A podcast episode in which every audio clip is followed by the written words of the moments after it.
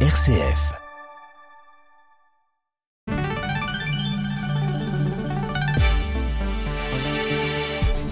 Et bonjour à toutes, bonjour à tous. Oui, pour cette actualité ici en région lyonnaise. Et oui, ce journal local qui revient à 7h02, c'est un petit peu moins normal que d'habitude, mais en tout cas, voilà. On revient pour cette actualité. Allez, ce journal a un an de l'échéance. Les forces en présence se préparent déjà à les élections européennes à la loupe écologiste lyonnaise ce matin, vous l'entendrez. Et puis focus ensuite sur un nouveau lauréat des Irénées d'Or, découverte de l'association Alma dans ce journal et son œuvre pour la construction personnelle avant de s'intéresser à une autre association enfin en fin de journal en lien également avec la jeunesse dans un prisme religieux. Les racines de demain également dans cette édition et puis cette météo qui effrite sa chape de plomb pour nous laisser sous un soleil qui s'annonce moins accablant que les derniers jours.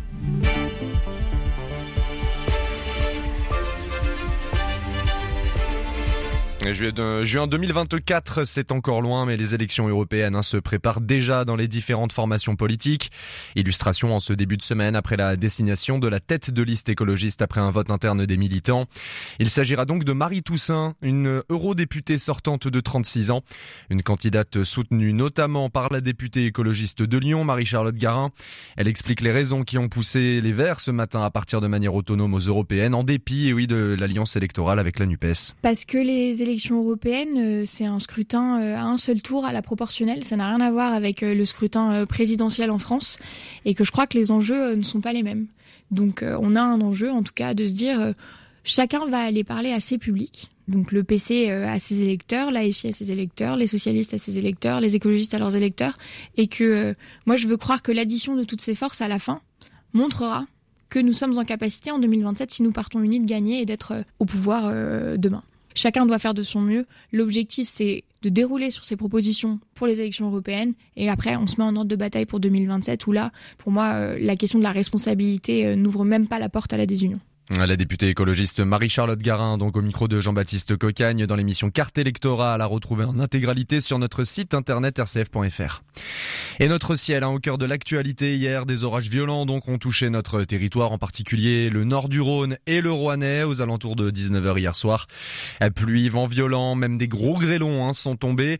Pagaille aussi à Lyon, même si les gros de, le gros des intempéries euh, eh bien, ont épargné la ville. Hein. Trafic ferroviaire interrompu dès 14h, une foule monstre notamment à dans la gare de la Pardieu pendant plusieurs heures avec une chaleur accablante qui n'a pas forcément aidé. Hein.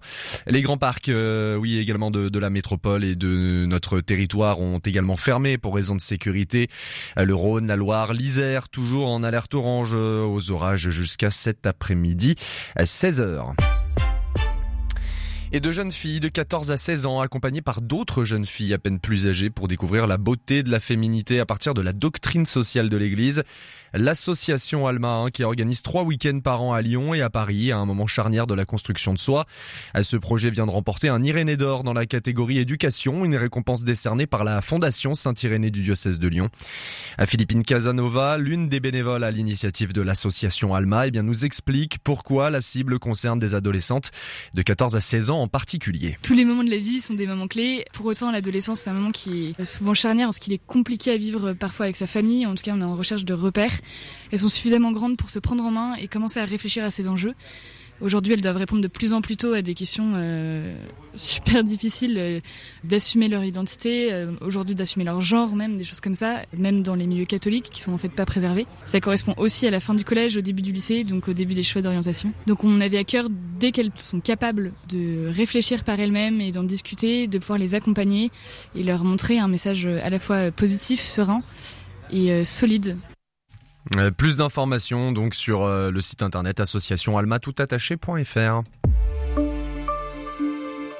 Et enfin, former aux faits religieux, déconstruire les préjugés, sensibiliser à la rencontre à, Lyon, l'association Les Racines de Demain agit donc depuis 2017, hein, depuis maintenant 6 ans, auprès de jeunes et d'adultes pour promouvoir une laïcité apaisée et un vrai dialogue interculturel, avec des actions très diverses. La chrétienne lyonnaise Alizé Welbani est chef de projet et responsable communication aux Racines de Demain. On propose des visites de lieux de culte, donc là c'est l'occasion de découvrir une religion et sa culture par euh, le lieu. On fait aussi des conférences, ça peut être euh, vraiment tous les sujets. Là, pour la fête de la musique, il y a quelques jours, c'était une conférence et un atelier autour de la musique juive sur ces derniers 2000 ans. Récemment, des formations professionnelles, c'est pour les personnes qui sont en lien avec des publics et qui touchent dans leur métier à la diversité interculturelle. Surtout les professeurs d'histoire géo qui ont souvent du mal ou sont frileux pour aborder certains sujets, surtout avec euh, les actualités. Des éducateurs spécialisés, ça peut être euh, des personnes qui travaillent dans les centres sociaux. On a beaucoup d'acteurs aussi associatifs qui sont en lien avec des publics jeunes, même des fois sur des sujets qui touchent pas forcément la religion, par exemple le sport ou les colonies de vacances. On ouvre le dialogue sans tabou ni jugement, toutes les questions sont bonnes à poser avec beaucoup de bienveillance et puis petit à petit les gens se sentent à l'aise et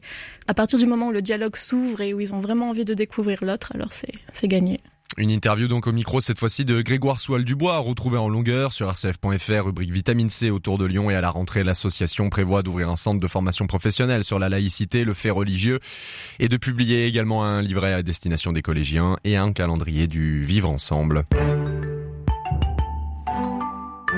Les températures qui baissent enfin. Donc aujourd'hui en région lyonnaise, il fera encore chaud. Hein. Ne vous y méprenez pas, voire un peu lourd même cet après-midi, mais aucune commune mesure normalement, normalement. Attention avec notre début de semaine anormalement suffocante. N'hésitez pas à bien ouvrir les fenêtres hein, ce matin pour récupérer un peu de fraîcheur pour la journée. Côté ciel, un soleil parfois volé pour tout le monde.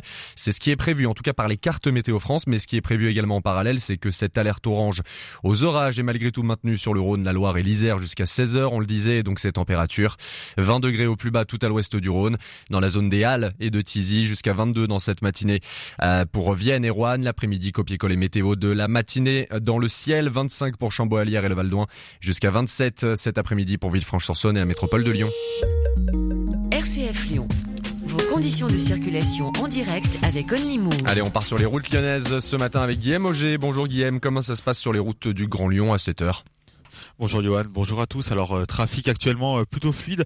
Vos euh, premières difficultés néanmoins sur les voies rapides de l'agglomération, notamment sur l'autoroute A7 où vous retrouvez actuellement 2 km de petits ralentissements à hauteur du nœud de Saint-Fond quand vous circulez en direction de Paris et un kilomètre de ralentissement au passage du tunnel sous Fourvière en direction de Marseille. Principale difficulté pour le moment dans le 9e arrondissement sur la rue de Bourgogne et secteur Vèze aux abords de la place Valmy ainsi que sur la grande rue de Saint-Clair à Caluire et route de Genasse à Villeurbanne.